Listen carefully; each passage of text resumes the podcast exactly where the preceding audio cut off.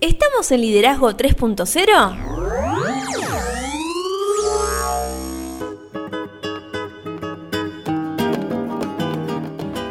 Bienvenidos a Liderazgo 3.0, un espacio que crece día a día y en el que analizamos un tema poco trabajado como es el liderazgo. Quienes conformamos este espacio comprendemos que el liderazgo es un concepto que cambia vidas y lo hacemos con el fin de agregarle valor a cada uno de ustedes, nuestros oyentes. Quien les habla, Lorena Gestols, y me acompaña como siempre el señor Beto S. ¿Cómo le va? Todo bien, ¿usted señorita qué cuenta? Excelente, arrancando esta semana. Otra semana más. La semana pasada tuvimos un montón de reproducciones. Sí, un montonazo. Ya vamos a empezar a estar un poco más activos en las redes una vez más. Después de lo que contábamos en el último episodio fue un desliz desde la salud, pero sí. estamos bueno, bien. Ya, ya estamos bien. Todo el equipo está bien, que es lo que importa. Eh, simplemente me queda ese mensaje para, para decir que podemos compartir que haya personas que no crean en esto, Sí. pero desde lo personal no puedo compartir a aquellas personas que descrean que uno se, se puede enfermar, ¿no? Claro. Sí, hay que respetar, ¿no? Yo creo. eh, La, la enfermedad existe y. Cualquier enfermedad existe, ¿no? No, no, no, so- no estamos Sí. hablando puntualmente de, de la pandemia que nos azota actualmente, pero creo de que dentro de este espacio de liderazgo 3.0 que tanto trabajamos, quizás eh, más allá de todos los temas que tocábamos y demás, nos faltaría trabajar algo que se llama empatía, me parece. Ay, qué palabra. Qué palabra, ¿no? Está de moda. Sí, sí, está de moda. Pero bueno, recordamos las redes, si te parece. Por supuesto, ¿dónde nos pueden encontrar? Estamos en Instagram como liderazgo 3-0, en Facebook como 3.0 liderazgo. Nuestro canal de YouTube es liderazgo 3.0 y nuestra web es www.liderazgo30.com.ar. Ahora sí estamos en junio, Ya, mes de llegamos. los objetivos y la calidad. Sí, el me- la semana pasada también era junio, pero bueno. eh, estamos una semana retrasados. Capaz esta semana tengamos Nos dos ponemos, episodios, ¿no? nos ponemos al día, ¿no? Sí, puede ser, puede ser. Tenemos también ahí en la gatera lo que es la entrevista de líderes argentinos. Ya podemos decir con quién es porque ya la alargamos sí, muchísimo, ¿no? dígalo, sí, sí. Se viene la segunda parte con Juan Francisco Venturino. Qué gusto, qué gusto volver a compartir este espacio con él. La verdad que sí. Y, y se viene con la mochila llena de novedades. Me gusta, me gusta. Así que se viene un nuevo espacio también, Liderazgo 3.0, de la mano de Juan Francisco también.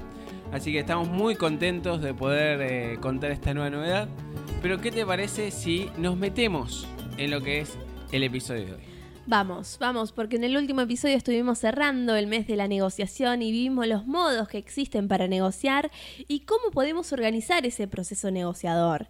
Y hoy vamos a abrir otro gran tema. Comenzamos con el mes de los objetivos y la calidad. Pero, ¿qué le parece si arrancamos con una pregunta? Me parece genial. ¿Qué es un objetivo? Es una gran pregunta como para disparadora, como para iniciar, me parece, ¿no? Porque ¿cuántas veces nos preguntan a nosotros el día a día cuál es tu objetivo? ¿Por qué haces esto? ¿Tenemos claro que es un objetivo? Me parece que muchas veces ni siquiera sabemos nosotros lo que es un objetivo. Y podemos definirlo como que es aquel propósito que se establece para un periodo determinado, el cual es medido bajo parámetros cua- cuantitativos que nos van a permitir en el futuro controlar y replantear las estrategias y acciones necesarias para su consecución o concreción, por decirlo de una manera. Claro. Te diría que la correcta definición del objetivo es indispensable para que todos los esfuerzos encaminados a su logro se lleven a buen término. Sin embargo, es muy común encontrar objetivos que omiten la inclusión de lo que son las medidas de control. Podríamos decir que es muy importante eh, el establecimiento de los objetivos, ya que constituye el punto de partida para realizar cualquier actividad. Es importante hacer conciencia en este hecho, ya que si se da inicio alguna tarea sin saber a ciencia cierta el propósito o el fin que perseguimos, con gran probabilidad se llevará a cabo esfuerzos totalmente innecesarios. Se vienen a la, a la mente mm, cuando hablábamos con Gorka, ¿no? Sobre objetivos, sobre cómo plantear un objetivo. Y también se viene a la mente una herramienta que utilizamos muchísimo nosotros, que es los objetivos SMART, que nos invitan a, a hacer un planteo inteligente de los objetivos, ¿no? Claro. Y, y acá se me viene un- uno de los primeros autores que vamos a poder trabajar en, en este podcast, que es Ronnie Kaufman, que por el año 2004 señalaba que los elementos de un objetivo útil medible son cuatro. El primero que él mencionaba era que debemos respondernos qué resultado se va a lograr, que esto se entiende por resultado de los fines, consecuencias, productos o logros que deberán conseguirse, y en ningún momento debe hacerse referencia a los medios o a los recursos que se pretenden utilizar. Lo segundo que nos deberíamos responder es qué o quién demostrará el logro, que esto puede ser las contribuciones de una persona, de un área, el informe de resultados de un periodo determinado, eh, o inclusive cualquier otro elemento personal o físico sobre el que se realizará una medición. Lo tercero que debemos tener en cuenta es bajo qué condiciones será observado el logro, se refiere a los medios, procesos y técnicas que van a llevarse a cabo para el logro de los resultados. Y por último, qué criterios se van a utilizar, esto me parece muy importante, ya que esto implica de, si se requiere del uso de criterios precisos de medición, tales como ya fueran números, porcentajes, tiempo, consecuencias, nivel de desempeño o cualquier cosa que se nos ocurra para poder medir este objetivo, ¿no? Claro, está buenísimo esta, estas preguntas porque son como guías, ¿no? Para ir estableciendo esos objetivos. Sí, la verdad que, sí. Y eh, esto me parece que, al principio necesitamos como tener una guía como para poder eh, sacar el máximo provecho de, estos y poder eh, sacar, llegar de una mejor manera a todos nuestros objetivos o todo lo que nosotros nos planteemos en la vida, ¿no? Pero vos te estarás preguntando cómo puedo clasificar esos objetivos. Te podemos decir que existen múltiples maneras para clasificar los objetivos. Sin embargo, una de las más completas es la propuesta que nos propone el economista Reyes Ponce, quien establece que esto se puede catalogar de la siguiente manera. En principio podemos clasificarlos en objetivos individuales. Estos son los propósitos de cada persona en función de la propia necesidad. Por ejemplo, familiar, laboral, académica, profesional, emocional, intelectual o espiritual. De esta entendemos todo porque es lo que nos da, nos motiva a caminar día a día, te diría. Por el otro lado tenemos los objetivos colectivos, que son aquellos que persigue un conjunto de personas físicas, en este caso una organización con la intención de lograr un fin común, por ejemplo. Claro, también tenemos los objetivos particulares, que son los que al interior de una organización establecen las metas a, alcanzar por un grupo específico de personas de acuerdo a su actividad. Por ejemplo, los objetivos del área, no sé, de recursos humanos. Claro, y también dentro de esto tenemos los objetivos generales, que son los que se establecen para dirigir al total de la organización hacia un punto concreto.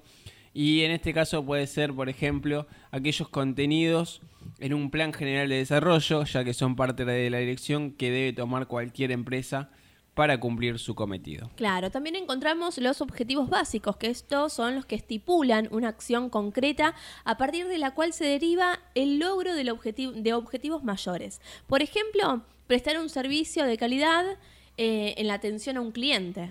Así es, y también tenemos los objetivos subordinados, que estos se crean para ayudar al logro de los objetivos básicos, proporcionando los elementos necesarios para tal fin, por ejemplo, capacitar al personal en técnicas de calidad en el servicio de atención al cliente. Claro, también encontramos los objetivos a corto plazo. Estos son los que se establecen con la intención de ser cumplidos en un periodo no mayor a un año. Y los objetivos a mediano plazo, cuando hablamos de tiempo, son los que determinan las acciones que deberán llevarse a cabo en un periodo comprendido entre dos y tres años. Claro, y por último encontramos los objetivos a largo plazo, que son los que sirven como soporte a la dirección general que deberá tomar la empresa en un término aproximado de cinco años. Esto demuestra que los objetivos los podemos clasificar de diferentes maneras. Un mismo objetivo puede ser encarado desde diferentes puntos de vista y mucho depende de eh, qué es lo que nosotros buscamos, ¿no? Claro. Eh, a mí se me ocurre que en lo que son los, los, objetivos a corto, mediano y largo plazo tranquilamente se pueden, como vos dijiste, em, establecer en otra clasificación, ya que dentro de ese periodo hay metas más cortitas ¿no? que se tienen que llevar a cabo. Totalmente. Inclusive pueden ser, no sé, objetivos básicos, aquellos objetivos que también en otra en otro equipo o en otra organización se tome como un objetivo a corto plazo, por ejemplo. Pero hablemos de los principios de los objetivos, que también es muy importante que, eh, para tener en cuenta, que hay que decir que ni más ni menos que el establecimiento de objetivos es un procedimiento y como tal requiere ciertas reglas o principios para su correcto funcionamiento. Y podemos mencionar los que los más importantes, los que más se destacan, como lo que es el principio de precisión, que este principio dice que todo objetivo debe señalar con total exactitud las características que debe contener su resultado para considerarse exitoso y esto se puede llevar a cabo mediante tres técnicas. Claro, la primera es la cuantificación directa, que es aquella que se puede llevar a cabo de manera precisa mediante el uso de unidades de medición. Por ejemplo, por números, atender de manera eficiente a 200 usuarios cada día, por porcentaje, incrementar un 12% el nivel de participación del personal en la organización, en los cursos de capacitación, por ejemplo, también por dinero, disminuir en, no sé, 2.000 pesos mensuales en el gasto de producción de papelería en cada dirección de la organización, o por tiempo, que es realizar semanalmente el reporte de actividades desarrolladas de acuerdo a la tarea asignada de cada grupo, ¿no? Así es, y otra técnica que podemos utilizar es la cuantificación indirecta, que es aquella que eh, no es posible utilizar unidades de medición específicas como las que acabas de mencionar, pero que pueden ser controladas mediante la observación de sus consecuencias. También encontramos la cuantificación por los efectos. Esta difícilmente se puede medir el nivel de comportamiento de un colaborador hacia la organización. Sin embargo, este se puede ver reflejado en los resultados de su evaluación de desempeño. Así es, y si tenemos los efectos, también tenemos las causas, por eso cuantificar por las causas tiene como finalidad anticiparnos a, a las posibles consecuencias de un hecho.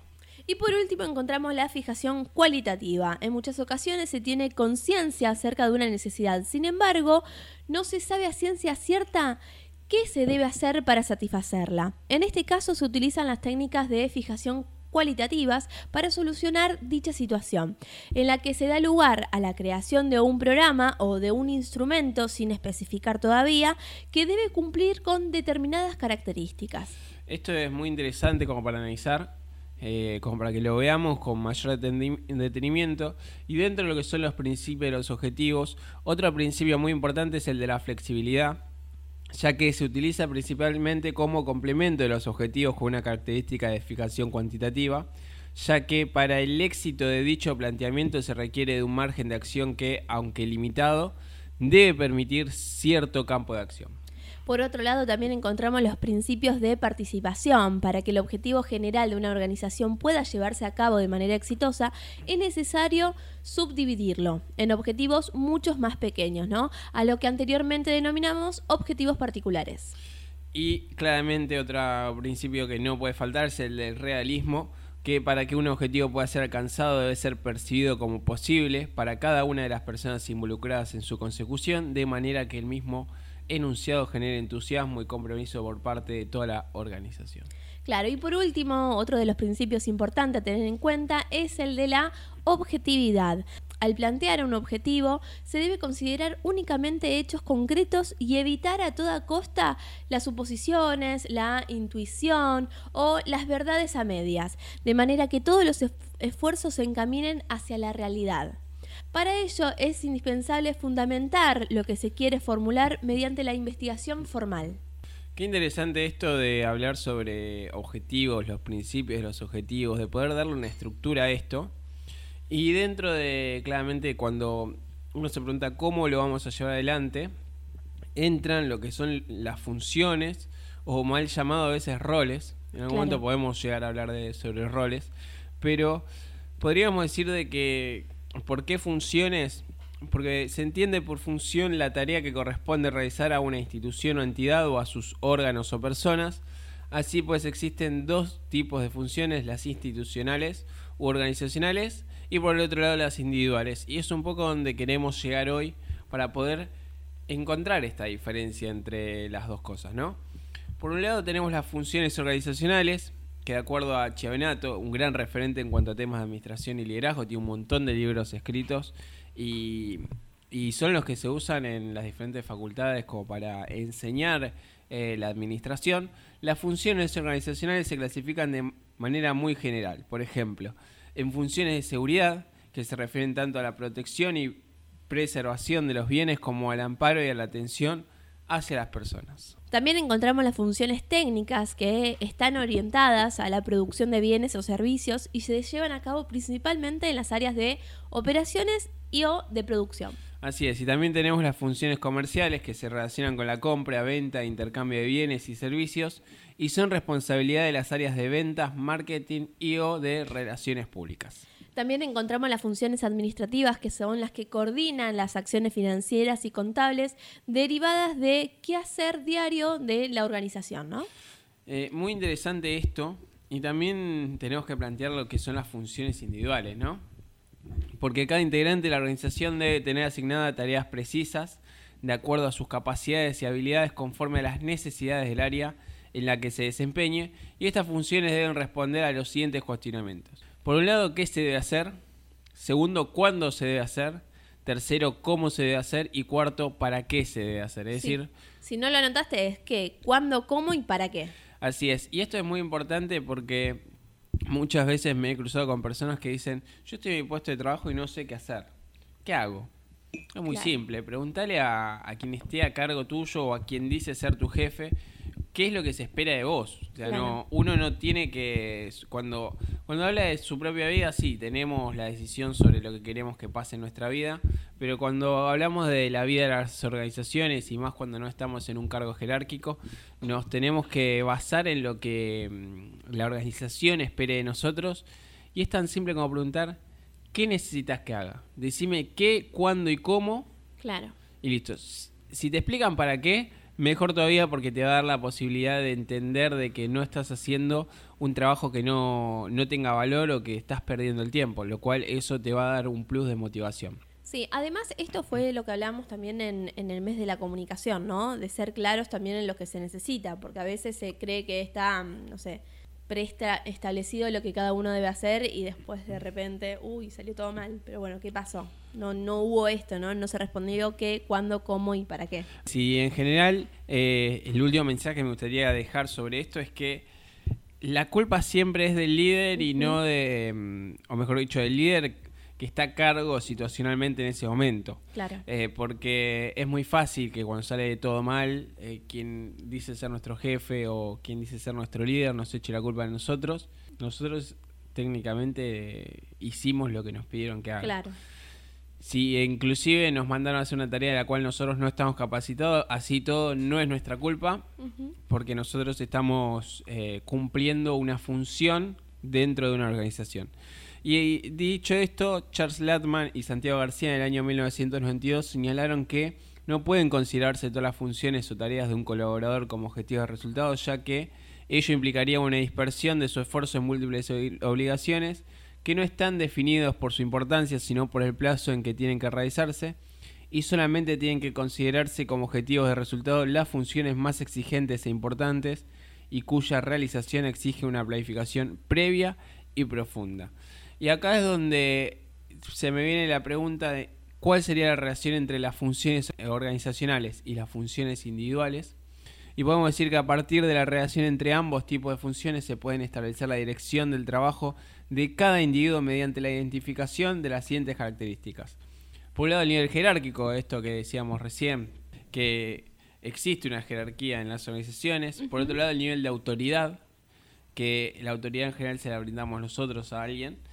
Eh, es como los niveles de liderazgo. El año pasado hablábamos sobre los niveles de liderazgo, viene de la mano de esto. El nivel de responsabilidad que puede tener cada persona a la hora de, cumplir su función y el área de actuación.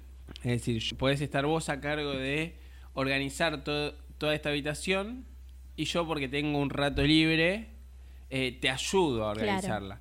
Si hay alguna falla, sigue siendo culpa tuya porque vos eras la encargada de de, organizar esta habitación. No puedes echar la culpa a mí porque yo te ayudé que salga mal.